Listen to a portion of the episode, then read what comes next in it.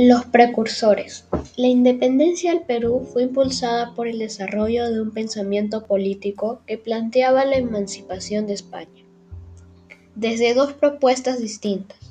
Por un lado, un grupo representado por los pensadores reformistas consideró que el gobierno colonial necesitaba reformas en su administración. Por otro lado, los separatistas creyeron que la crisis del orden colonial únicamente se superaría con la ruptura definitiva con España.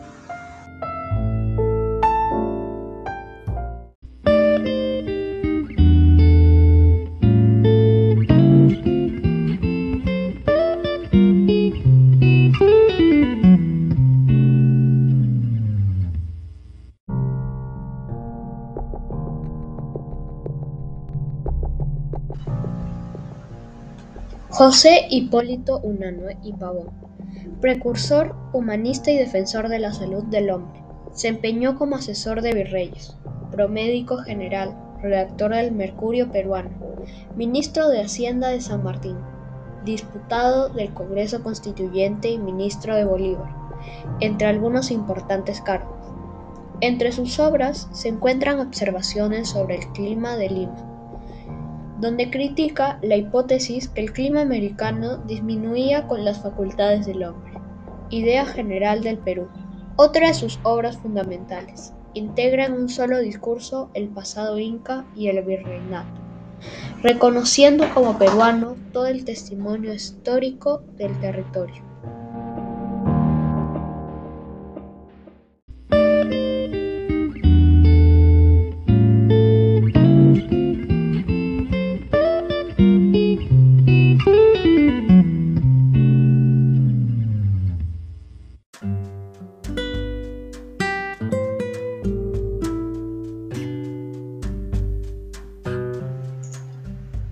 José Baquijano y Carrillo, reformista peruano, hombre de derecho y profesor de la Universidad de San Marcos. Sus planteamientos liberales apoyaron la renovación de los estudios, la protección de la prensa libre y la difusión del enciclopedismo. Fue colaborador del Mercurio peruano, es precursor reformista de la emancipación, porque creía que las reformas eran el mejor camino para autogobernarnos.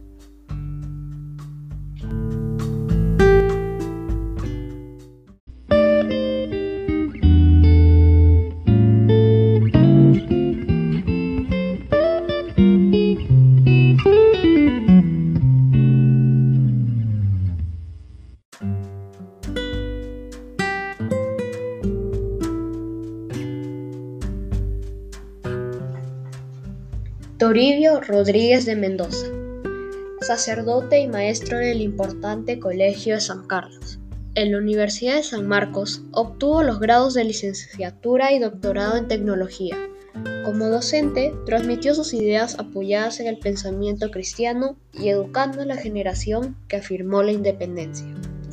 Su labor se sustentó en intelectuales científicos y sociales del mundo del siglo XVII.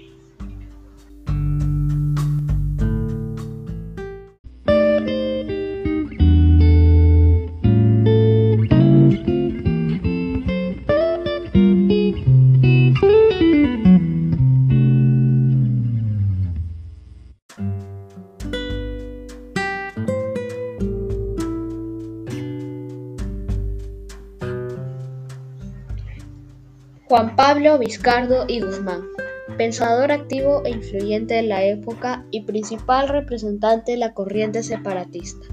Luego de ingresar a la Compañía de Jesús, realiza sus estudios eclesiásticos en el Cusco. Con la expulsión de los jesuitas en 1763, viaja a Europa, donde se escribe su célebre Carta a los españoles americanos, texto dirigido a los criollos en América en el que afirma que el Nuevo Mundo es nuestra patria y su historia es nuestra.